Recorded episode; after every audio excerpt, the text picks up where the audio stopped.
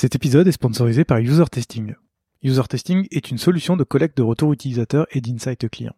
Dans ce podcast, on parle souvent de la nécessité de tester son produit pour savoir ce qu'en pensent réellement les utilisateurs.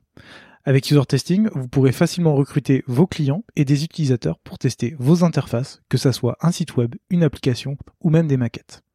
Les retours obtenus sur User Testing vous permettront de savoir ce que pensent vraiment vos utilisateurs de vos interfaces et de prendre les bonnes décisions d'évolution pour vos designs. Alors rendez-vous sur usertesting.com afin de comprendre vos utilisateurs et leur délivrer la meilleure expérience possible.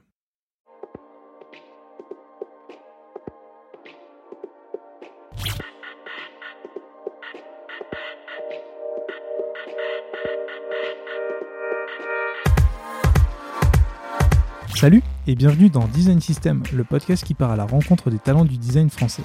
Je m'appelle Gauthier Zimmerman et ensemble nous allons essayer de comprendre leur processus créatif, leur méthode de travail et leur façon de se réinventer au quotidien. Bonne écoute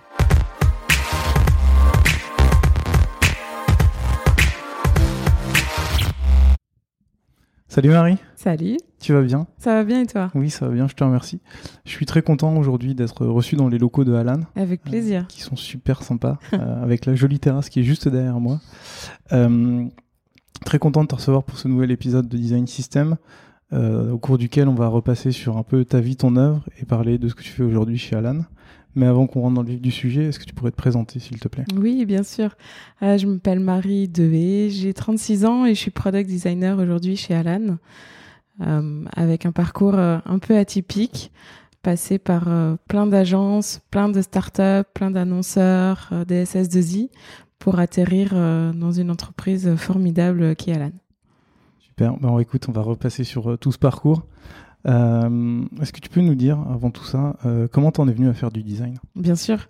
Euh, je suis pas tombée dans le design par hasard. J'ai un papa qui était très créatif et une maman qui est chanteuse lyrique. Donc un domaine artistique très prononcé depuis ma plus tendre enfance. Euh, dès le lycée, j'ai su que je voulais faire de l'art d'une manière un peu large. Je savais pas vraiment encore quoi, mais je savais que c'était dans le domaine artistique. Donc du coup, j'ai fait les beaux-arts.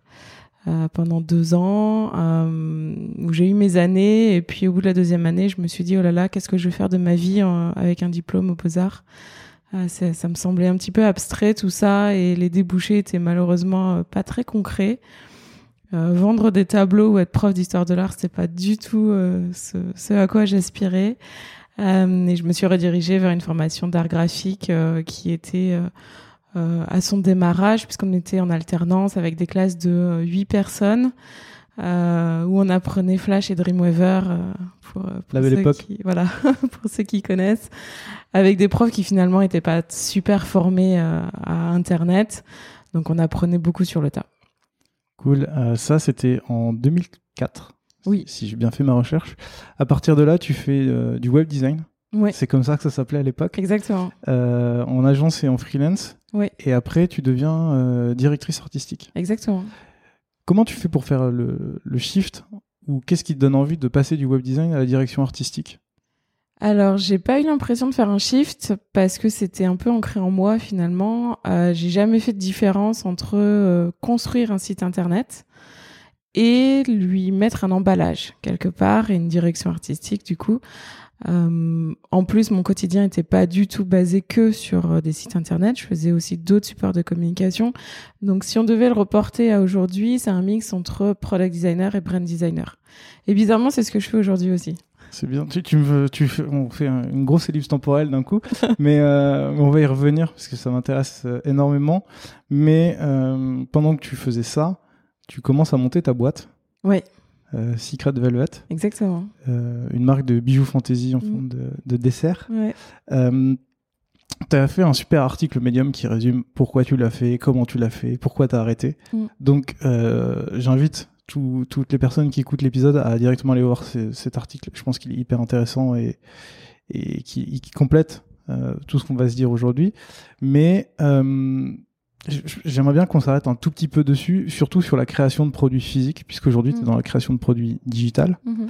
Euh, même si je sens que je vais me faire euh, en- Numérique. en- engueuler en disant digital, exactement, numérique, euh, dématérialisé. Voilà. Euh, Aujourd'hui, avec le recul, comment comment tu exprimerais la, différence qu'il y a entre créer un produit physique et créer un produit numérique avec le, recul de cette expérience? Eh ben justement, je vais pas te parler de produit, je vais te parler d'expérience. Euh, pour moi, créer un produit, c'est créer avant tout une expérience et pas juste un seul élément. Un produit physique qui soit palpable, qu'on puisse le sentir, que, que nos sens puissent être en émoi euh, est pas très différent d'une expérience qu'on va vivre sur Internet. Et quand euh, je crée des sites Internet ou des expériences utilisateurs, j'ai un petit peu cette même approche. Donc pour moi, la différence n'était pas flagrante en fait entre les deux. Euh, produit physique parce que j'avais envie de tester de nouvelles expériences, j'avais envie d'aller à, à, la rencontre du client, euh, de mieux le comprendre. Donc c'était un petit peu mes je vais pas dire les débuts de mon expérience utilisateur, mais vraiment aller en contact avec euh, cette clientèle et comprendre euh, comment ils fonctionnaient, de quoi ils avaient besoin. Parce que ça, tu le faisais pas avant. Je le faisais pas vraiment. Je le fais, je, suis quelqu'un de très intuitive. Euh, peut-être trop même parfois et donc j'étais basée beaucoup sur mes intuitions et les structures d'entreprise dans lesquelles j'étais n'avaient pas du tout cette culture de l'expérience utilisateur d'aller faire des user tests des interviews etc donc c'est des choses que moi j'ai mises en place au fur et à mesure mais qui ont pris du temps et beaucoup d'évangélisation, notamment, euh, pour, pour arriver à tout ça. Euh, donc j'ai tenté cette expérience du produit euh, produit physique. Euh, la différence entre les deux, c'est que je bâtissais des expériences et je pensais tout de A à Z. Ça a été c'est quelque chose qui est très récurrent dans mon parcours, de penser de rien jusqu'à l'expérience finale et à l'émotion finale qu'on va transmettre euh, en découpant un petit peu les choses par étapes. On, y reviendra dessus tout à l'heure quand on parlera, je pense, de, de Launcher et de Alan. Et euh, quand tu parles de créer une expérience, est-ce que tu peux nous en dire un peu plus sur comment tu as créé justement une expérience pour, euh, pour vendre ou pour, euh, pour tes produits? Comment tu l'as créé cette expérience? L'expérience, j'ai évidemment créé un produit physique, comme tu le dis, mais j'ai créé un univers en fait autour euh, et ce que j'aime particulièrement, c'est pouvoir immerger les gens dans des sensations, dans des univers. Donc c'est des choses qui me tiennent particulièrement à cœur. Donc je vais créer euh, un produit, je vais lui, lui, créer une histoire. Donc j'ai énormément travaillé la copie, j'ai travaillé beaucoup de storytelling, qui sont des choses que je n'ai pas apprises finalement, mais qui sont un peu en moi, donc que je délecte dans l'intégralité de mes travaux. Euh, la photographie, j'ai fait énormément de shooting photo où j'ai recruté des équipes avec euh, photographes, maquilleurs, euh, etc., stylistes. J'ai passé énormément de temps à chercher les lieux et à organiser tout ça pour que le rendu final de la photo soit en adéquation avec le produit, puisse le valoriser et qui raconte surtout une histoire pour que les clientes puissent se projeter dans ce bijou. Je sais que tu vendais ces produits aussi euh, par l'intermédiaire d'autres boutiques. Oui, puisque toi, tu avais une boutique physique que tu as mhm. construite, dans laquelle j'imagine tu as créé toute une expérience, un site internet. Comment tu fais pour garder euh, le contrôle de l'expérience que tu mets entre les mains de quelqu'un d'autre? Tu perds le contrôle de l'image, tu perds le contrôle du produit. Comment tu, tu gères ça? Alors, on va donner des outils à disposition de ces points de vente. Effectivement, j'ai été chez Colette, qui aujourd'hui n'existe plus, mais aussi aux Galeries Lafayette, euh, au printemps notamment, qui sont des points de vente énormes et qui n'ont vraiment pas le temps de gérer euh, les comment dirais-je les, états d'âme des, petites marques et des créateurs.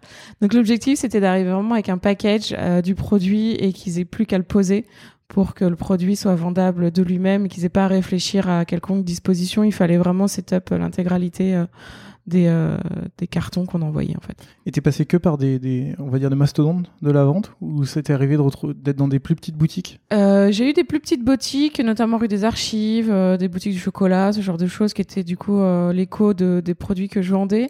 Et finalement, ces partenariats me demandaient deux fois plus de temps que euh, le développement de mes propres bijoux. Donc c'est des choses que j'ai fait ensuite avec parcimonie. Donc j'ai vraiment euh, sélectionné les points de vente et je me suis orientée plutôt vers des gros points de vente qui me rapportaient plus de visibilité euh, que des petits qui faisaient pas forcément d'efforts euh, au quotidien pour valoriser et vendre les bijoux. Ok, donc là on en revient à la sélection faite de, de l'expérience que tu veux donner aux gens qui vont acheter tes produits. Tout fait. Ok, super. après cette expérience, tu retournes dans, dans le pur numérique. Mm, mm. Tu vas chez Viadeo. Ouais. Comment tu fais la bascule de la création, de, de, la gestion de A à Z de ton produit, de ton expérience, à finalement le je vais dire le concurrent de LinkedIn mm. où euh, c'est vraiment un marché hyper codifié où il y a des codes du recrutement euh, où finalement, tu n'as plus tout à fait les, les mêmes libertés d'expression et de gestion de l'expérience utilisateur. Pourquoi ce, pourquoi ce choix? Alors ce choix, euh, Secret Velvet, j'étais arrivée à la fin d'un cycle, euh, je connaissais rien au milieu de l'entrepreneuriat, je m'étais lancée là-dedans, j'avais j'ai un petit peu lancé une machine qui m'a mangé en fait. Je suis allée un peu plus loin que ce que j'aurais imaginé et je suis arrivée à un stade aussi où je m'ennuyais parce que ça fonctionnait et je devais franchir un espèce de, de seuil. Soit je me faisais racheter, soit j'étendais mon produit, soit j'injectais plus d'argent, je recrutais, etc. Et je me suis pas sentie à l'époque la force de le faire. J'ai voulu raccrocher les wagons avec mon métier initial qui est designer, qui me manquait quand même, même si je l'injectais au quotidien dans, mes créations, euh, et de, me rapprocher euh, du coup d'une grande structure ou d'une start-up ou de ce genre, euh, genre de choses. Et effectivement, j'ai été débauchée par Viadeo. Je suis venue à Paris. C'est marrant qu'une entreprise de recrutement te, te débauche alors que tu es en train de faire des bijoux Oui, parce que mon profil finalement était assez atypique et ils ont senti justement peut-être cette créativité naissante ou le potentiel pour euh, parvenir euh, au poste dont ils avaient besoin. Je ne sais pas réellement, je, suis toujours euh, très contente. J'imagine. Viadeo, hum, c'était une période un petit peu particulière puisque l'entreprise était dans une situation un peu délicate. C'était avant le rachat par Figaro Classified. Donc à l'époque on était en 2014. Tout à fait. Euh, et été embauchée à une époque où il y avait plus de designers en fait chez Viadeo. D'accord. Euh, il y avait une espèce de charrette où tout le monde était parti, comme ça arrive parfois dans les startups. Et finalement, ce manque de contrôle dont tu peux parler, moi, je l'ai plutôt saisi comme un, une opportunité de liberté et d'être justement toute seule et de pouvoir peut-être remettre des choses en place, de revaloriser certaines choses, de modifier certaines choses. Et c'est finalement ce qui s'est un peu passé. Euh, j'ai recruté Sébastien qui m'a rejoint ensuite euh, peu de temps après. On était donc deux et puis on a mis en place pas mal de choses ensemble. Euh, j'ai été lead product designer pendant un peu plus d'un an. Mmh. Et ensuite, euh, on m'a proposé de construire une vraie équipe. Ce que j'ai fait. Sébastien est parti à ce moment-là et, et j'ai recruté plusieurs autres product designers et des graphistes qui travaillaient plutôt sur la partie marketing. D'accord. Donc tu gérais la partie produit et la partie marketing. Exactement. Ouais, je gérais euh, la brand en fait et euh, le produit euh, avec une équipe de quatre designers et deux alternants. Ça m'intéresse. Comment tu as, fait pour recruter cette équipe? Qu'est-ce qui t'intéressait à l'époque? Puisque c'était entre 2014 et 2016 Le design était moins présent mm. qu'aujourd'hui. comment tu recrutes cette équipe? Qu'est-ce que qu'est-ce que tu cherchais à l'époque? Et comment tu la mets en place? Alors, j'ai pas cherché euh, des profils, j'ai cherché des personnes en fait. J'ai cherché des humains et j'ai pas. J'avais une fiche de poste évidemment. Toutes les entreprises en ont une. On a des besoins, il faut les combler. Mais chercher des personnes qui puissent aussi entre elles apporter des synergies pour que je puisse me rendre inutile finalement et que je puisse partir euh, presque l'esprit serein parce que euh, ils avaient pas besoin de moi. L'objectif c'était vraiment ça, de pouvoir m'effacer et d'avoir des personnes qui puissent. Euh, c'est marrant comme façon de, de penser. Enfin, euh, c'est tu avais déjà pour objectif de quitter l'entreprise ou ton but c'était juste de dire je veux lancer une machine qui va tourner d'elle-même et je chercherai quelque chose Un peu les deux, un peu les deux. Je me voyais pas à 10 000 ans chez Viadeo non plus. Euh, moi je savais qu'il y avait un rachat derrière, mon équipe le savait pas mais j'avais pour objectif d'avoir des personnes qui puissent grandir avec cette expérience qui n'était pas facile finalement, parce mhm. qu'un rachat c'est quand même assez difficile, euh, et apprendre énormément de choses et qu'ils n'aient pas besoin de moi. Donc l'objectif c'est de leur donner tous les outils possibles et clés en main pour qu'ils puissent au quotidien euh, grandir et, euh, et, et, y arriver sans moi finalement. Comment tu fais ça? Comment je fais ça? Euh, Et bien encore une fois de manière assez intuitive parce que j'ai pas eu de formation spécifique de management. Mhm. J'ai suivi quelques cours chez Viadeo. Mais rien de plus. Euh, à l'intuition, au feeling, avec euh, l'expertise des copains euh, dans les boîtes à côté. J'ai rencontré beaucoup d'homologues à cette époque, euh, de head of design, pour comprendre les problématiques qu'ils avaient au quotidien, des product managers, etc., pour voir comment je pouvais aussi améliorer mon, mon, management. Et l'objectif, mon objectif premier, c'était vraiment l'autonomie. Comment je les rends les plus autonomes possibles et comment moi j'en fais, pas j'en fais le moins, mais je ne suis pas derrière eux, il n'y a pas de micromanagement, il y a le maximum de transparence, de d'ownership et de d'outils à disposition pour qu'au final tout roule sans moi quoi. Ok. Euh, on, va s'arrêter là sur Viadeo, puisque là encore, tu as fait un article Medium, que je mettrai en description euh, de l'épisode, qui résume assez bien ce que tu as fait, mm. euh, comment comment tu as, fait évoluer euh, le site, enfin les plateformes, mm. c'est ce que tu expliques. Et du coup, en 2016, tu pars pour Launcher. Tout à fait. Head of Design. Alors, pour remettre un peu dans, dans le contexte, à l'époque, en, en, octobre 2016, c'était une application de prise de commande pour les repas le midi pour accélérer les, les queues.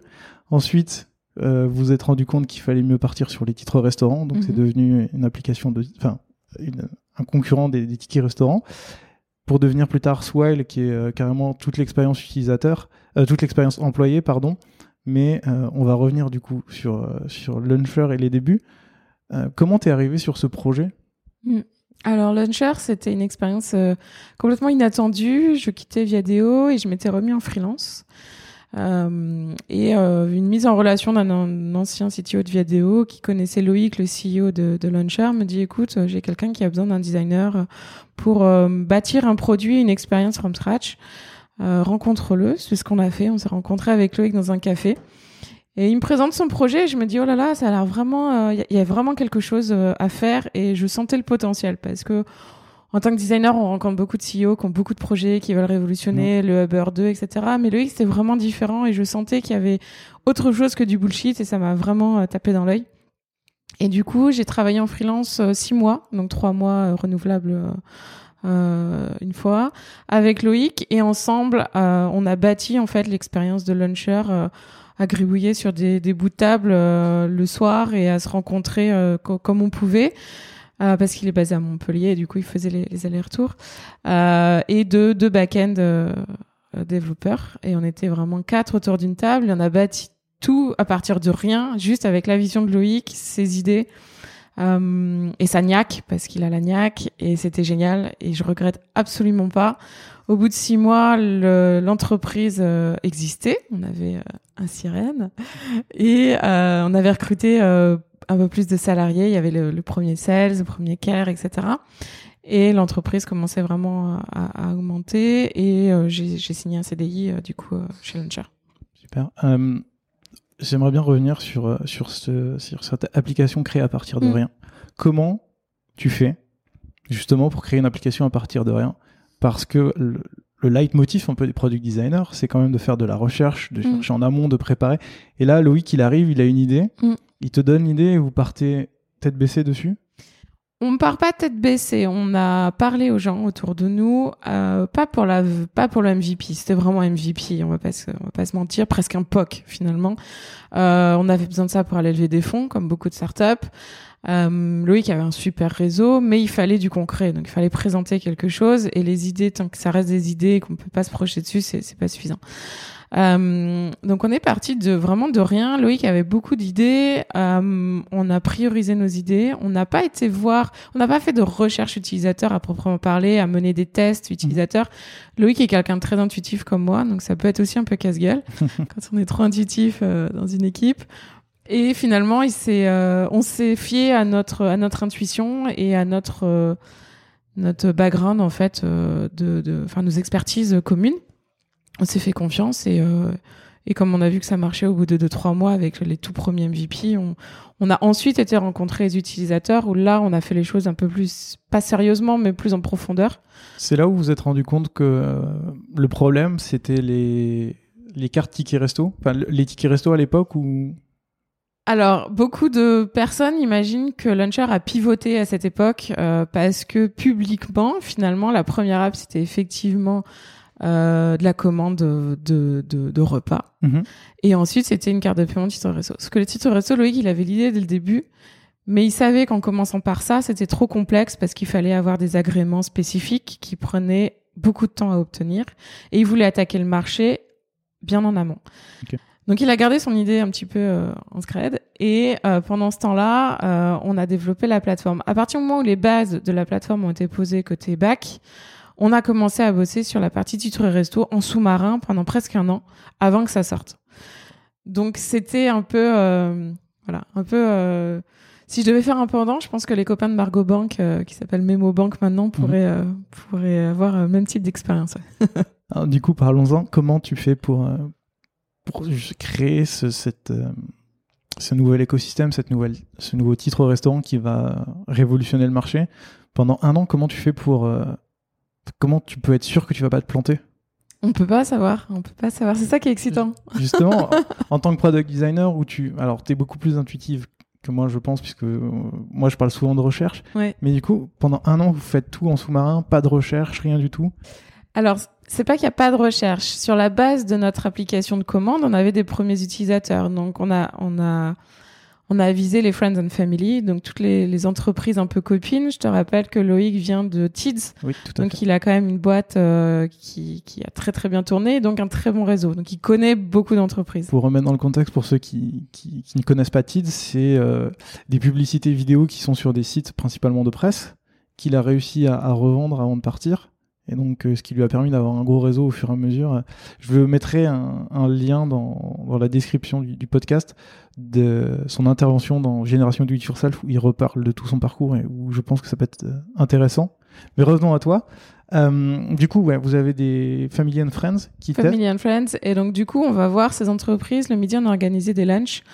Euh, on allait dans les entreprises euh, à, côté du bureau et on regardait les utilisateurs euh, sur les applications, les problèmes qu'ils pouvaient rencontrer, euh, les questions qu'ils pouvaient avoir, les besoins qu'on n'avait pas forcément couverts. Et en fait, on, on, captait le maximum de data euh, pendant ces lunchs, euh, quasiment tous les midis, en fait, pendant plusieurs mois. Ouais, ok. Ok. Vous avez quand même fait de la recherche. Donc, on a quand même de la data. Et c'est là, et c'est là où vous vous rendez compte que le problème, c'est les titres restaurants? Non, parce qu'on avait déjà commencé à attaquer la partie titre restaurant. Bien sûr, Donc mais ça confirme. ça finalement. confirme. Donc Ouais. c'est quand même euh, une intuition Ouais. euh, confirmée. Vous auriez pu vous arrêter en cours de route en vous rendant compte que le problème était Complètement. était. Euh, pendant deux ans et demi chez Launcher, euh, quelles ont été tes missions? En tant que euh, head of design On peut mettre plein de choses dedans. Ouais. Qu'est-ce que tu as fait euh, concrètement? Est-ce que tu as refait du management? Est-ce que tu as fait produit, brand? Alors, j'étais la première designer. Du Mhm. coup, j'ai été toute seule pendant longtemps, euh, pendant deux ans presque. Ouais, deux ans. Paul ensuite euh, m'a rejoint, qui est toujours là-bas. Et la particularité de Launcher, c'est qu'il n'y avait pas de product manager ni de product owner. Donc, il y avait personne qui ownait finalement le produit, mis à part Loïc et moi.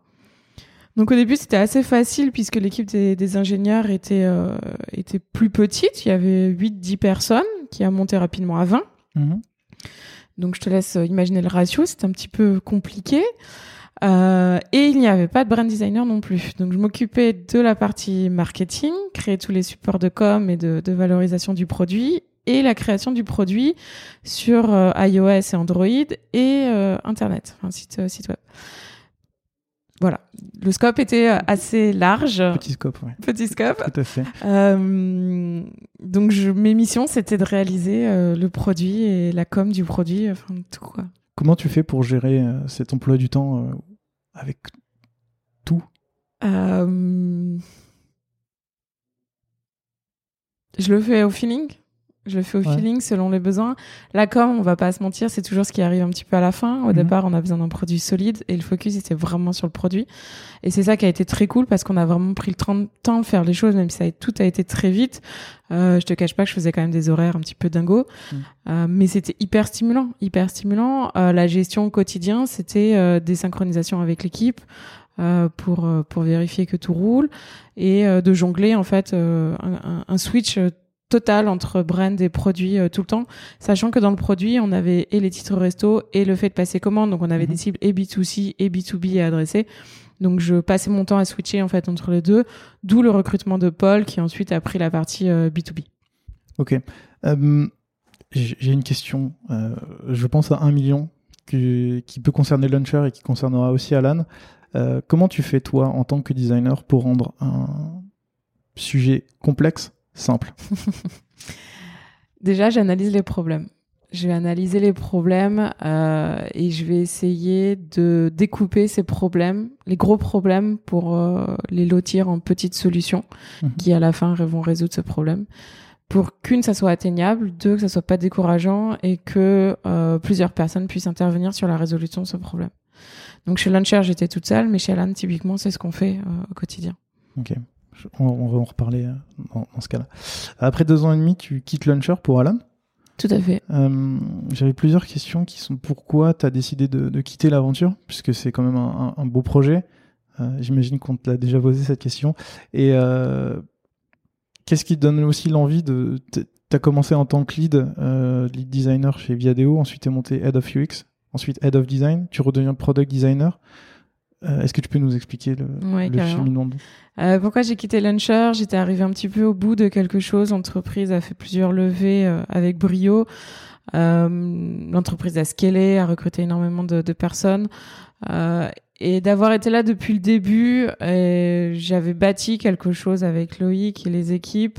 Et j'avais besoin de renouveau, en fait, tout simplement. Euh, je, je pensais avoir fait, euh, entre guillemets, ma part. Mhm. Et j'avais besoin vraiment d'autre chose. Euh, donc j'ai quitté Launcher à ce moment-là. Ok. Et du coup, tu as décidé de rede- redevenir simple, entre guillemets, product designer? Ça a été une grande interrogation avant de venir chez Alan. J'ai mis longtemps avant de- d'arriver dans le process chez Alan. Mhm. J'ai j'ai mis deux mois avant de me décider. Euh, justement, euh, je ne savais pas ce que je voulais faire euh, de ma vie. Donc, je suis partie, j'ai voyagé en fait. Je, je suis partie voyager Mexique, Italie, Maroc, etc. pour essayer de me changer les idées et de faire un point un peu, euh, un peu sur ma vie. Je sais pas si c'est récurrent dans le milieu du design, mais un peu comme un burn-out de euh, j'ai 35 ans, qu'est-ce que je fais de ma vie et est-ce que je veux toujours être designer? Je pense que c'est une question qu'on va tous se poser à un moment. Moi, c'est arrivé à ce moment-là.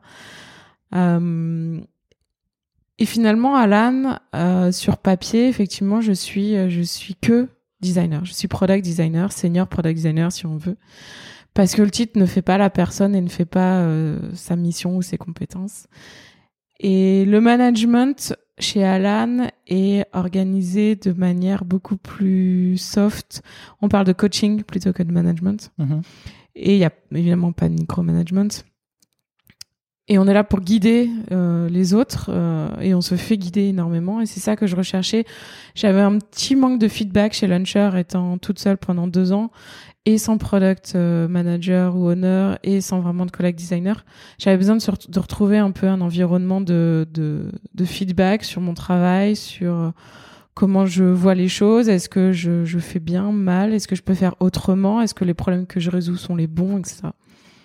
Est-ce que euh, c'est pas plutôt l'utilisateur qui peut répondre à cette question-là? C'est toujours ce que j'ai dit. Ce qui valide les designs, c'est pas les personnes en interne, c'est les utilisateurs.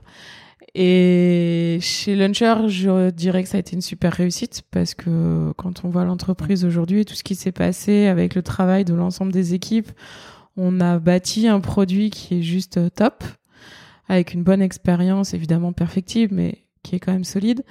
Euh, chez Alan, quand je suis arrivée, l'équipe en place avait déjà bâti aussi une expérience très solide et j'avais besoin de remettre un peu les mains dans le cambouis euh, et pas que manager. Chez Launcher, je manageais pas vraiment, ceci dit. hein. Mm. Euh, Paul et moi, on était euh, égaux euh, au quotidien. Il y avait pas, il y avait pas de management. Hmm. là, là encore, c'était juste un, un titre en fait. Exactement. Ouais, ouais. Alors parlons de Alan. Alan, c'est l'assurance santé qui fait simple. Oui. J'ai juste repris l'intitulé sur le site. Je pense que je vais être totalement partial dans la suite de, de cet entretien, puisque, enfin, de cette conversation, puisque je suis moi-même chez Alan et que euh, je trouve le produit d'une simplicité incroyable. Donc, euh, donc je suis totalement biaisé sur sur tout ce qu'on va se dire sur le produit par la suite. Euh, Est-ce que tu peux nous en dire plus sur le rôle de product designer chez Alan aujourd'hui? Oui, bien sûr. Euh, chez Alan, on est plusieurs product designers. Aujourd'hui, on est six euh, et deux UX researchers. Un product designer chez Alan, euh, on a tous des profils très différents. On se complète avec des levels de seniorité et des spécialisations. Euh, Il y en a qui vont être plus euh, creative coder, d'autres plus branding, d'autres plus product. C'est voilà, bon, bon, une équipe qui se complémente parfaitement. Et notre rôle au quotidien, c'est euh, de résoudre des problèmes tout simplement. On analyse des problèmes, euh, on les résout et le tout dans une expérience la plus fluide et la plus efficace possible pour que, comme tu dis, au final, l'utilisateur soit euh, ravi, voire même surpris d'utiliser euh, une mutuelle euh, sexy. Je confirme. J'en déduis que toi, ton rôle en tant que product designer, parce que chez vous, du coup, le product design, c'est un peu une ombrelle pour mettre, qu'on pourrait renommer design en fait, puisque vous faites tout.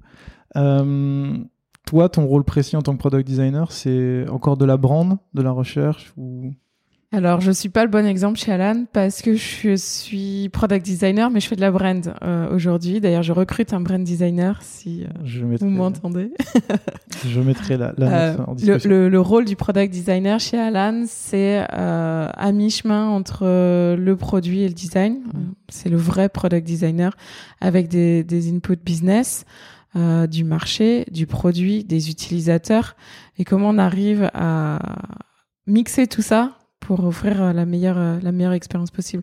Donc le product designer résout des problèmes au quotidien, des très gros problèmes, et les simplifier au maximum pour que ça soit le plus clair possible. Tu peux nous donner des exemples de problèmes? Un exemple de problème, ça va être euh, comment lire une, un tableau de couverture. Par exemple, quand on est un, utilisateur, euh, je me suis cassé la jambe, est-ce que j'ai le droit d'aller euh, dans une chambre privée dans l'hôpital? Est-ce que euh, mes soins vont être pris en charge? Comment ça fonctionne? Alan, via l'application ou le site internet, en un clic, on tape hôpital et on a les taux de couverture en, en, vraiment 30 secondes. on peut envoyer un devis très facilement via l'application en scannant une photo. et avec une réponse sous, sous 48 à 72 heures, donc tout est très rapide. Et merci pour tout ça, puisque jusqu'à maintenant, je ne savais pas lire un tableau de mutuelle. Euh, tu nous parles de l'équipe euh, product, de l'équipe product design, donc vous êtes 6. Oui. Euh, comment est organisée l'équipe produit au sens large chez Alan? Euh, l'équipe produit, aujourd'hui, on a des product managers. On n'a pas de product owner chez Alan, mais encore une fois, c'est une histoire de titre mhm. avec des levels de seniorité euh, assez différents. On est organisé en crew. Donc, euh, une crew, ça va être une équipe composée de produits, de design, d'ingénieurs, de, sales, de care et de data. Et cette crew s'organise pour résoudre un problème sur un laps de temps donné. Et quand c'est terminé, on se repose la question de l'utilité de la crew ou pas. Donc, le produit s'implémente dans une crew au même titre que le design c'est intéressant comme fonctionnement. J'ai travaillé dans une boîte qui faisait ça. Euh, et puis depuis, à chaque fois que j'ai interrogé des personnes dans ce podcast, c'est principalement des squads. Ouais, c'est euh, pareil. C'est juste les titres qui changent, je pense. À la différence que les squads sont toujours existent toujours en fait ah. avec le temps. Oui. Là où les crews se, dissolvent et ça m'intéresse euh, de savoir pourquoi justement vous décidez de dissoudre à la fin le crew plutôt que de le garder. Alors, on a mis une granularité supplémentaire, effectivement. On a les crews et au-dessus des crews, on a les units. Une unit, ça va être euh, un regroupement de personnes qui vont porter un sujet sur le long terme et qui n'a pas vocation forcément à disparaître. Euh, typiquement, euh, les sujets d'assurance. L'assurance, c'est notre cœur de métier, donc il n'est pas voué à disparaître. les crews ont une durée de vie beaucoup plus courte puisqu'elles résolvent un problème. Quand le problème est résolu, peut-être que la crew n'a plus lieu d'être. Donc on se repose la question. Parfois les crews vont être euh, renommées parce qu'elles vont traiter un problème un peu similaire ou dans un cadre euh, proche.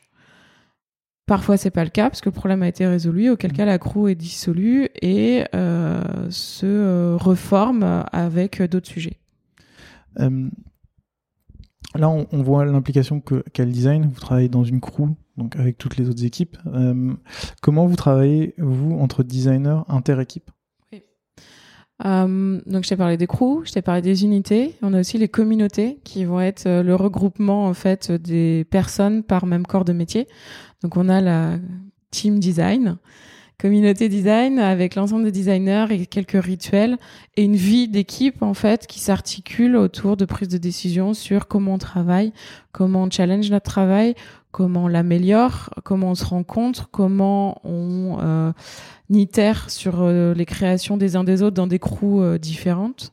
Tout comment ça, on fait tout ça Comment Quels sont vos quels sont vos rituels? Parce que euh, vous êtes connu chez Alan pour être une entreprise sans meeting. Oui. Comment vous vous organisez pour justement créer ces rituels? Est-ce que vous faites des réunions justement? Comment vous faites pour vous améliorer? Moi, ça m'intéresse de connaître un peu plus dans le détail ce que vous faites pour. Bien sûr. Alors non, on n'a pas de meeting. C'est effectivement pas un mythe. Euh, on a des synchronisations comme dans toutes les entreprises, mais le moins possible. Je pense qu'aujourd'hui, je regarde mon agenda. J'ai des one-to-one qui sont pas des réunions, mais des moments euh, privilégiés avec euh, notre coach ou euh, les personnes qu'on coach pour échanger au quotidien. Ça va être une fois par semaine, par exemple, ou tous les 15 jours ou 3 semaines selon les besoins. Ces coachs, c'est des personnes de ton équipe? Pas toujours. Ça dépend. ça peut être une personne de son équipe ou une personne extérieure au service qui n'a pas vocation à valider les projets sur lesquels on travaille, mais plutôt de guider euh, la personne dans l'entreprise. Est-ce que euh, son chemin personnel dans l'entreprise est correct? Est-ce qu'elle est s'épanouit? Est-ce qu'elle continue à apprendre? Est-ce qu'elle rencontre des points bloquants? Si c'est le cas, on en parle. Et le coach a pour vocation vraiment de guider au sein de l'entreprise pour pour aider les, les différentes personnes. Et si le coach est une personne de, de l'équipe design? Est-ce que l'enjeu est le même ou là le but c'est plus de travailler, enfin d'être en équipe sur votre travail de... L'enjeu est le même, forcément il va y avoir des biais parce qu'en tant que designer on va connaître les projets sur lesquels les autres personnes travaillent, mais pendant les one-to-one on va pas vraiment parler des projets finalement. On va parler plutôt des relations, euh, de la vision de l'entreprise. Est-ce qu'on est aligné? Est-ce qu'on a des questions? Euh, Est-ce qu'on se sent heureux dans notre travail ou pas? Est-ce qu'on veut améliorer des choses? Est-ce qu'on veut changer de poste? Euh, Tout ça. Donc finalement, le métier en soi n'a pas plus d'importance que ça pendant ces moments-là, en tout cas. D'accord. Et donc, quels sont vos rituels plutôt orientés design qui servent l'équipe? Oui. Pour répondre à ta question de tout à l'heure, on n'a pas de réunion parce qu'on a chez Alan une culture très forte de l'écrit. Mmh. On travaille essentiellement à l'écrit en anglais. On utilise des outils qui nous permettent de, travailler aussi de manière asynchrone. On n'est pas derrière les personnes à attendre une réponse euh, immédiate. Donc on a des gestions de notifications, ce genre de choses, pour euh, laisser le temps euh, aux personnes de répondre quand elles ont envie et besoin plutôt que de leur courir après. Donc ça c'est très sain. Et donc les rituels qu'on a entre designers, on va se faire euh, euh, des UI reviews euh, très régulièrement à chaque fois qu'il y a besoin. On va faire des designs critiques également. Et tout ça, on l'organise par écrit. Donc soit ça passe via des supports écrits et si on en reçoit le besoin, on peut faire une présentation en live pour avoir plus de feedback plus rapidement si, si besoin. Euh, on a également des déjeuners le midi euh, pour se rencontrer physiquement parce que finalement c'est important aussi de garder ce lien entre, entre designers. Vous êtes en, télétravail, vous êtes, on va dire, période avant Covid, tous à Paris?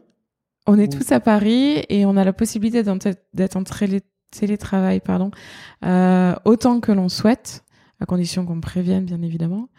mais on encourage aussi les personnes à revenir de temps en temps pour rencontrer ses collaborateurs et garder ce lien justement humain qui est quand même euh, important.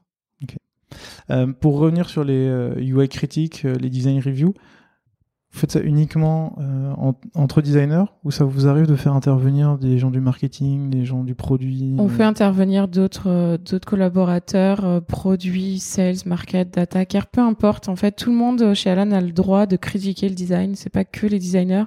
C'est souvent mal comment dirais-je, perçu dans certaines entreprises. Les designers ont un petit peu un ego, on va pas se cacher, et ont du mal à saisir la critique. Chez Alan, on l'encourage et on la cultive.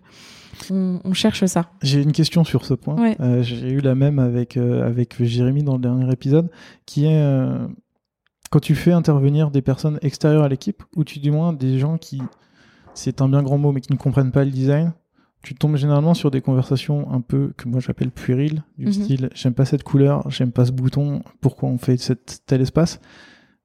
Vous n'avez pas ce problème? Non, on n'a pas ce problème parce que chez Alan, quand on recrute des personnes, on a euh, une culture chez Alan qui est très forte et une méthode de travail qui est très forte, d'une part écrit, et deux de résolution de problèmes. Donc tout le monde a cette façon de penser de j'ai fait quelque chose pour résoudre un problème. Donc s'il y a quelque chose qu'ils ne comprennent pas, ils vont poser des questions euh, pour demander quel problème as-tu cherché à résoudre. Donc quand on va présenter une UI review, une design critique, on va d'abord mettre le contexte, donc quel est le projet, on va expliquer le problème qu'on a cherché à résoudre, les propositions qu'on va faire et on va poser toute une, une série de questions pour guider justement les gens à faire une design critique s'ils sont pas habitués euh, à la faire. J'en reste bouche bée, c'est J'en rêve. Euh, ça vous arrive de faire venir des, personnes extérieures à Alan, des, utilisateurs, que ce soit des entreprises ou, euh, bah, des utilisateurs, euh, des, des, employés qui utilisent votre, votre mutuelle chez vous pour les faire tester ou est-ce que vous allez les voir Comment vous réalisez Alors, on va pas le faire physiquement, on va le faire de manière dématérialisée, encore une fois, puisque culture de l'écrit et, de la distance. On a donc deux UX researchers qui sont là depuis plusieurs mois maintenant et on est vraiment très ravis de les avoir avec nous, qui passent beaucoup de temps auprès de nos utilisateurs pour euh, récupérer le maximum d'informations selon nos besoins et problèmes identifiés et donc vont participer et organiser énormément euh, d'ateliers, de d'interviews, de testing à droite à gauche pour, pour récupérer toute cette data. Et vous, en tant que product designer, vous faites plus cette phase de recherche? Vous avez les deux researchers qui s'en occupent? On peut le faire. On, est, on peut être amené à le faire selon certains projets. Moi, ça, ça m'est arrivé euh, de, de, le faire au début. Je suis arrivée euh, chez Alan pour une partie growth notamment, où j'ai été interviewée une vingtaine d'utilisateurs qui, pour le coup, sont venus dans nos locaux euh, pour les tester sur un test d'usabilité classique. Et euh, c'est un de mes sujets favoris aussi, c'est euh, toute la partie euh, écriture. Mhm. Toi, je sais que j'ai déjà vu des messages sur Twitter où tu parles justement de toutes ces personnes qui n'écrivent rien dans leur maquette, qui mettent du lorem ipsum. Donc je sais que c'est un sujet qui t'intéresse. qui s'occupe de toute la partie writing aujourd'hui chez Alan? Alors le copywriting chez Alan, on a dans le produit aujourd'hui, c'est la responsabilité plutôt des designers. On n'a personne dédié euh, à, ça au quotidien. Donc on a une responsabilité euh, en tant que designer de fournir des copies qui soient quand même cohérentes. On va pinguer d'autres euh, personnes, collaborateurs pour, pour nous aider si on a des questions, notamment sur les parties assurantielles, mentions légales, juridiques, etc. chacun est libre de challenger. mais chez Alan, chose dont on n'a pas parlé, en a une forte culture de l'ownership. L'ownership, c'est avoir quelqu'un qui porte un sujet, qui, qui sait utiliser l'intelligence collective pour euh, faire avancer le sujet et savoir dire stop au moment où le sujet va prendre trop d'ampleur ou prendre trop de temps à, avancer ou à se décider. Et donc cette personne euh, va pinguer euh, des, des, des, collaborateurs qui, qui, qui ont plus d'appétence sur, sur le copywriting, par exemple. Comment vous faites pour choisir les mots justes? Euh, la question est vague et je, vais la préciser.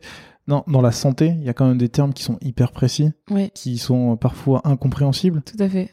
Comment vous faites pour les simplifier, tout en gardant cet aspect euh, un peu technique, technique, mais en même temps qu'il ne le soit pas? Comment vous faites? On a des ops qui sont merveilleux avec nous et qui connaissent euh, sur le bout des doigts leur métier et qui savent nous expliquer avec des mots justes des choses très complexes des product managers qui vont challenger aussi euh, les choses. Comment on fait au quotidien? On fonctionne avec le système des issues et ça c'est à l'échelle de l'entreprise. Donc tous les collaborateurs travaillent sur euh, sur les issues, euh, donc qui vient de Git euh, mm. Git issue. Euh, pour résoudre un problème et on va pinguer les différentes personnes pour intervenir dans ces issues et faire avancer les différents sujets. Très bonne, très bonne transition. Comment vous faites pour ne pas perdre du temps? Euh, quand vous discutez, je sais que mm, mm, c'est une problématique que je rencontre pas mal. C'est euh, justement, on, partage des maquettes avec des gens, on attend des retours, on, va les, leur demander du wording, on va leur demander leur aide, et euh, parfois il y a une forte inertie qui se mm. crée où chacun va dire c'est l'autre qui va répondre et personne ne le fait. Comment vous faites pour justement passer cette barrière de, l'inertie et pour, pour et vous pouvez continuer à travailler?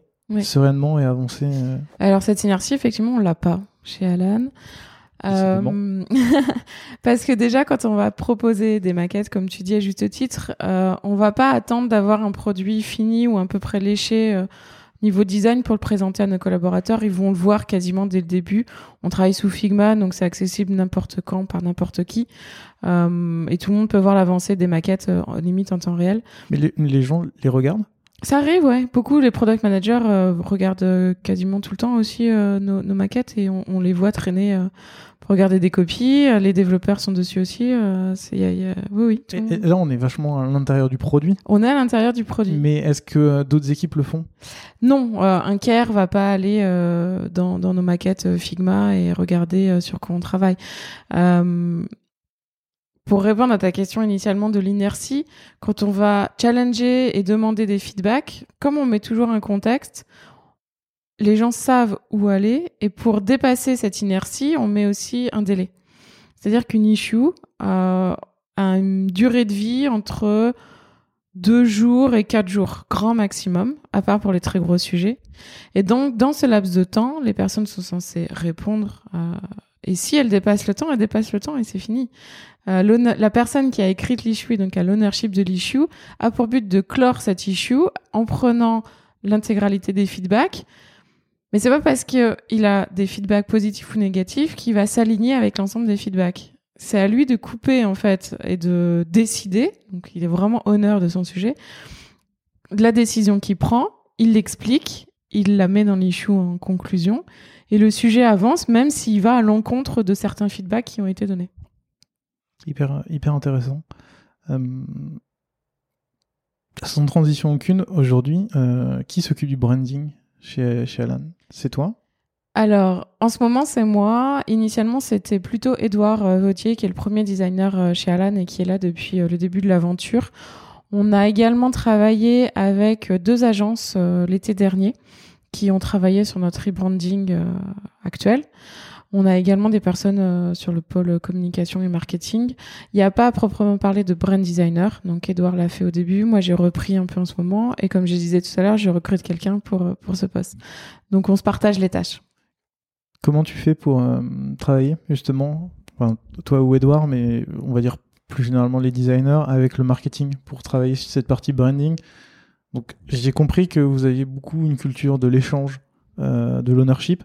Comment vous faites pour euh, déterminer qui a cet ownership dans la réalisation et dans l'expansion de la brand entre le marketing et les designers?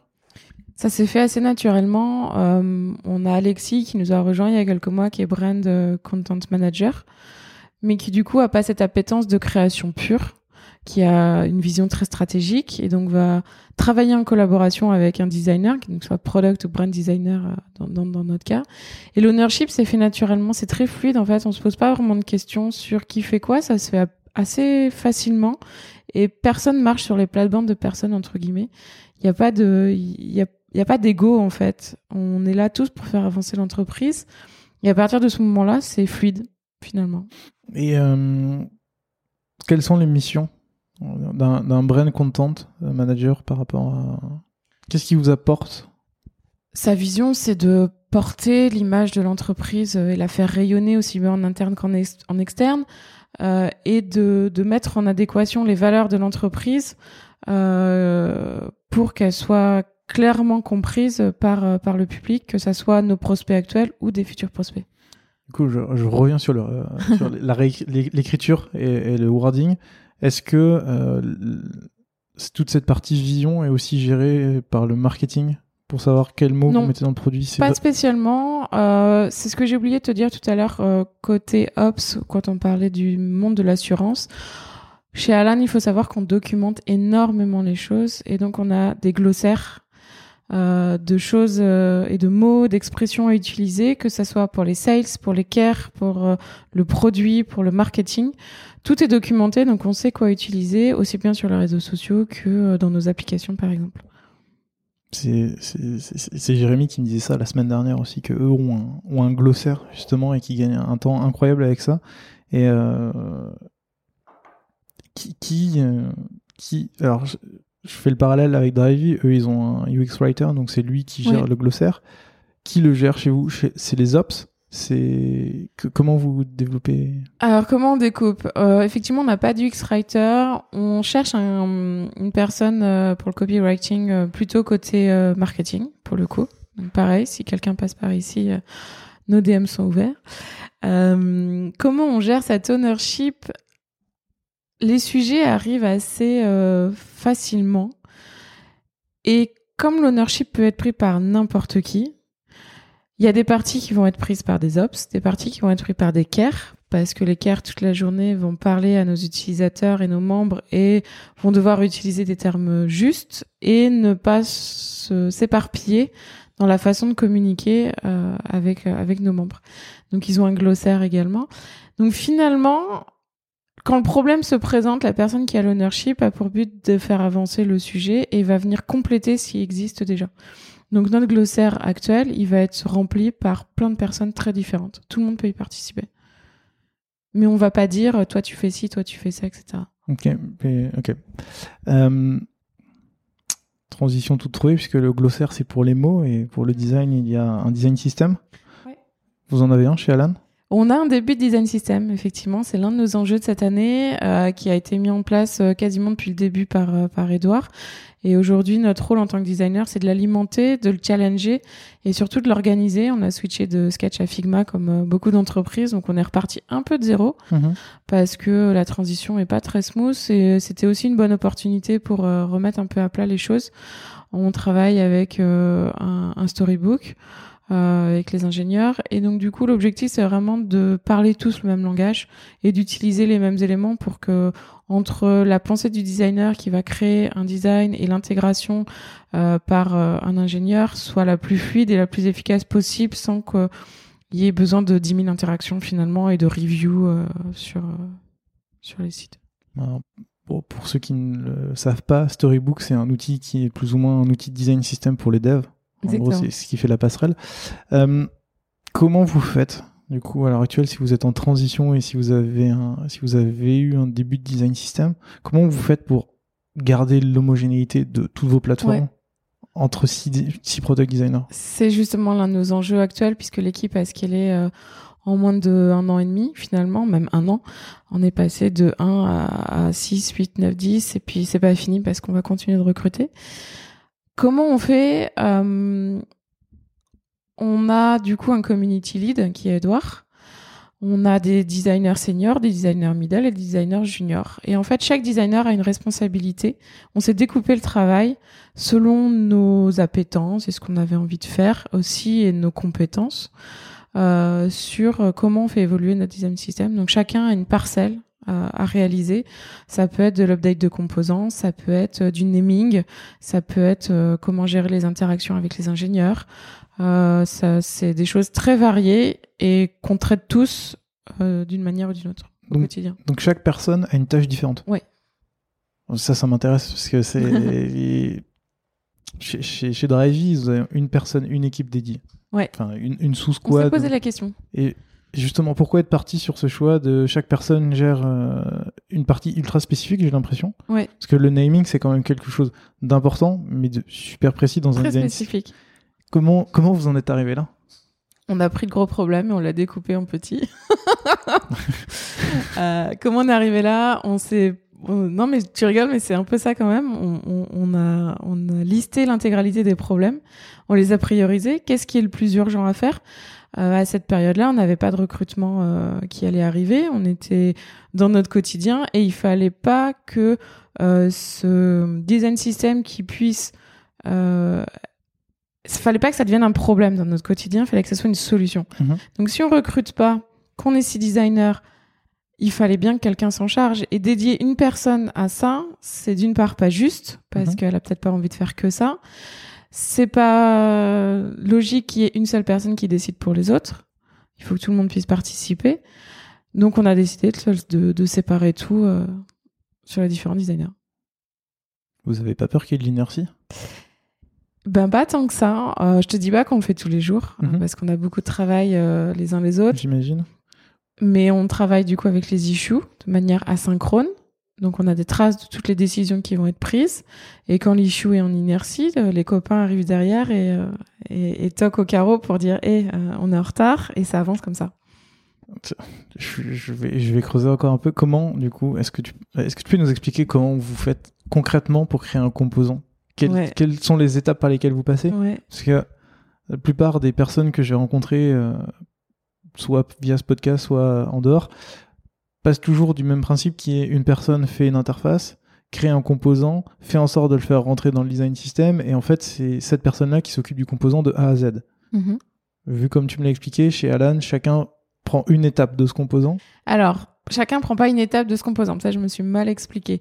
Là, récemment, on a fait un nouveau composant qui est très simple. C'est une boîte avec un titre, un emoji, un lien cliquable, un background, voilà, quelque chose de très, très basique. Quand le composant a été euh, réalisé, il a été soumis aux autres designers. Tout le monde a regardé par rapport au travail et au scope qu'il a et voir les répercussions que ça peut avoir aussi euh, dans, dans, dans leur maquette, dans leur design. Et on fait énormément confiance en fait à nos collègues. Et si on voit pas de bloqueur dans notre travail, on va, euh, on, va pas ne pas développer ce composant finalement. S'il peut être utile, on va le faire. On n'a pas un gros design system. On a des choses qui sont très concrètes et très Mhm. actionnables. On cherche pas à avoir euh, un style euh, pour chaque euh, élément qu'on va faire, mais plutôt de réutiliser ce qui est quand même la base du design system. Bien on va pas se mentir. Euh, et chez Alain, on a énormément de produits finalement. On a beaucoup de beaucoup de, de choses et ça peut être vite le bazar. Mhm. Donc quand je te dis chacun a une responsabilité, c'est plutôt une responsabilité quand on a switché de Sketch à Figma euh, et à hum, aplatir le design system qu'on avait, et dans notre outil et pour euh, le dialogue avec les ingénieurs. Chacun avait cette responsabilité finalement, et pas juste euh, un composant qui est euh, découpé en six problèmes pour, euh, pour un designer. Donc ça se rapproche finalement de, euh, du fonctionnement peut-être des autres euh, startups.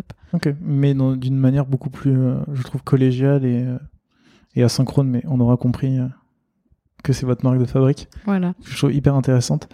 Euh, une question que je ne t'avais pas posée et que je ne t'ai pas encore posée et à laquelle je n'avais pas pensé, c'est quels sont vos produits? Parce qu'en fait, je pars du principe que vous avez une mutuelle pour des gens comme moi, avec, avec leur carte et leur application. Ouais. Mais en fait, j'imagine que vous avez des outils pour les entreprises. Oui. Voire même en interne, peut-être? Oui, exactement. On a du coup effectivement ce que tu peux voir toi en tant que membre, donc ce qu'on appelle nous les interfaces B2C, qui vont être l'application et le, les, les sites internet avec euh, ton ta carte, ton appli pour te faire rembourser, ton journal et, euh, et quelques informations euh, tierces. Les entreprises, ils vont avoir tout un onboarding. euh, la possibilité de gérer leurs employés, de gérer les arrivées, les départs des salariés qui posent des problématiques au niveau assurance qu'il faut résoudre. Euh, Il y a toute une gestion, par exemple, euh, des fiches de paramétrage DNS. Enfin, je ne vais pas t'embarquer euh, dans les problématiques d'assurance, mais pour te donner un Ça petit aperçu. Je suis perdu. Euh, donc il y a énormément d'outils. On, on cherche aussi à être proactif avec ces entreprises pour pas qu'ils ils soient en attente.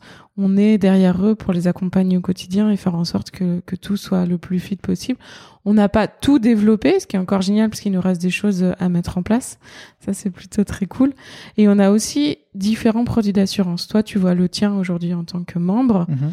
Euh, on, a, on adresse plusieurs verticales. Donc, on va s'adresser aussi bien aux startups qu'aux grandes entreprises, aux grands comptes, mais aussi à l'hôtellerie-restauration, euh, aux retraités, aux freelances, aux individuels, etc., etc. Sachant que chacun a ses particularités, c'est ça? Exactement. Il y a, on va avoir des couvertures euh, santé qui vont être différentes, fatalement, euh, des prix qui vont être euh, différents, etc., etc. Donc, tout ça, il faut l'adresser avec toutes les contraintes euh, légales que ça entoure. Comment vous faites pour, en tant que product designer, vous devez connaître vos utilisateurs, leurs contraintes. Vous avez une contrainte par produit. Ouais. Chacun peut devenir honneur de, des sujets qui l'intéressent. Ouais. Comment vous faites pour grandir chacun sur ses compétences sans en même temps être une personne qui va être clé sur une seule compétence C'est dur. Honnêtement, c'est dur. Euh, honnêtement, c'est aussi par appétence. On a des designers euh, qui vont préférer euh, prendre tel et tel sujet et d'autres travailler plus côté mobile, par exemple, que assurance. On n'a pas vocation à ce que chaque designer devienne une bible du produit parce que c'est impossible.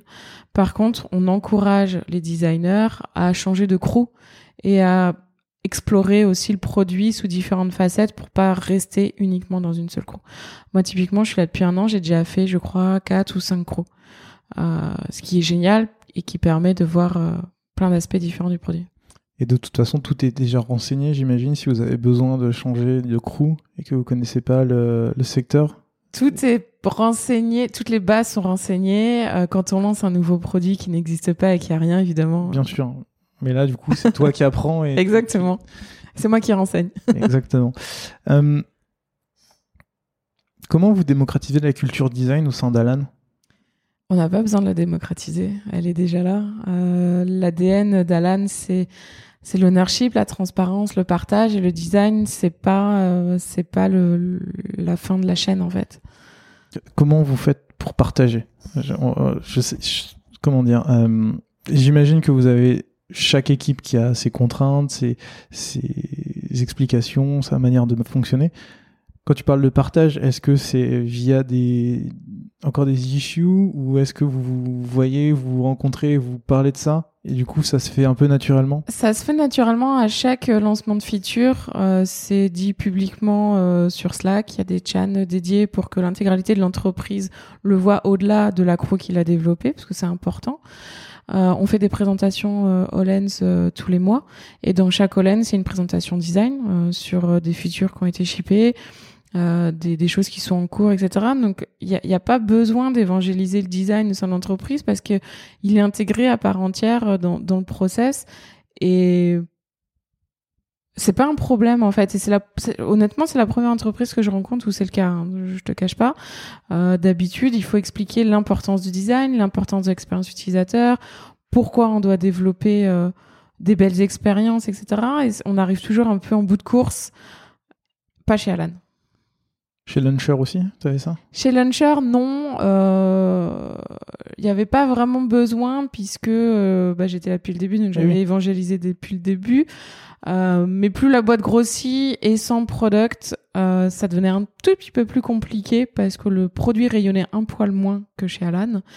Euh, maintenant, il y a énormément de gens qui ont été recrutés, donc je ne sais pas comment ça se passe.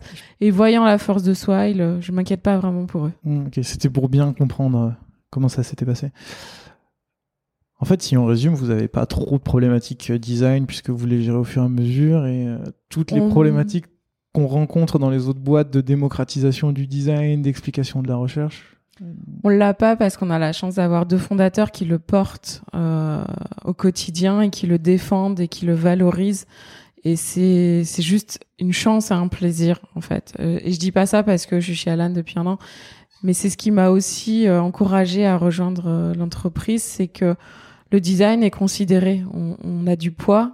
Et quand je dis le design, n'importe qui dans cette entreprise pourrait dire la même chose pour son service finalement. Parce que chaque personne compte et c'est pas juste, euh, on n'est pas juste un titre ou une personne. On a beau scaler, chaque personne est importante. Comment vous faites pour progresser en tant que product designer? Ouais, super sujet.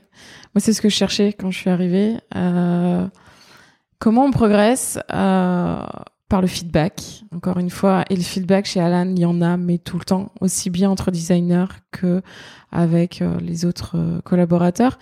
Donc, quand on arrive chez Alan, euh, l'une des premières missions qu'on nous donne, c'est de se fixer les objectifs à six semaines. Donc, tu viens de t'onboarder chez Alan et on te dit, voilà, dans six semaines, qu'est-ce que tu veux avoir fait? Donc, tu écris tes objectifs. Ça peut prendre quelle forme? C'est une issue. D'accord, euh, pardon, c'est plus euh, la forme. Dans, quel est ça prend quel est le contenu en fait? Le contenu, c'est voilà, dans six semaines, tu sais que tu vas être dans tel crew. Qu'est-ce que tu voudrais euh, accomplir euh, dans ta crew? Qu'est-ce que tu veux accomplir aussi euh, par rapport à ton onboarding? Est-ce qu'il y a des choses que tu n'as pas comprises que tu voudrais développer? S'il y a des personnes que tu veux rencontrer en particulier? Donc on, on, a ce premier euh, réflexe des objectifs et ensuite on a des reviews. Euh, donc pendant l'onboarding, il y en a une à trois mois et à six mois. Et euh, c'est le moment privilégié pour recueillir des feedbacks. Donc on va d'abord faire une personal review. Donc on a une trame de questions qui va être les mêmes pour quasiment tout le monde. Et dans ces questions, on va prendre du recul et faire un petit bilan sur euh, les semaines qui se sont écoulées et, euh, et adresser un, un, un, bilan. On va demander à notre coach et à deux autres personnes avec qui on a travaillé de faire le même exercice. On va compiler toutes les réponses et ensuite on fait un entretien physique où on va euh, bah, communiquer et parler de, de ce qui s'est passé euh, pendant pendant les mois écoulés. Donc pendant le burning on le fait et ensuite c'est tous les six mois. Euh, on a des reviews du coup biannuels. Donc à ce moment-là tu définis tous tes objectifs, que ça soit design ou non d'ailleurs. Ou c'est vraiment centré sur votre rôle? C'est centré sur le rôle. C'est pas du tout sur les objectifs. Les objectifs, c'est autre chose et c'est à part. Euh, ça en fait partie, mais c'est pas le, le, le, la, la princi le principal sujet. Euh, pendant ces reviews, c'est plutôt euh, toi ton parcours en tant que salarié chez Alan. Est-ce que tu penses avoir un impact suffisant pour l'entreprise? Est-ce que l'entreprise te donne suffisamment les moyens d'être efficace? Est-ce qu'il y a des choses à changer? Est-ce que euh, tu penses que la vision euh, est OK? Est-ce que tu es aligné encore avec nos valeurs euh, et notre façon de travailler? Qu'est-ce que tu voudrais améliorer? Où est-ce que tu as été bon? Où est-ce que c'est un petit peu péché? Qu'est-ce que tu peux changer? Et qu'est-ce que tu vas mettre en place pour changer les choses? Ok. Très intéressant.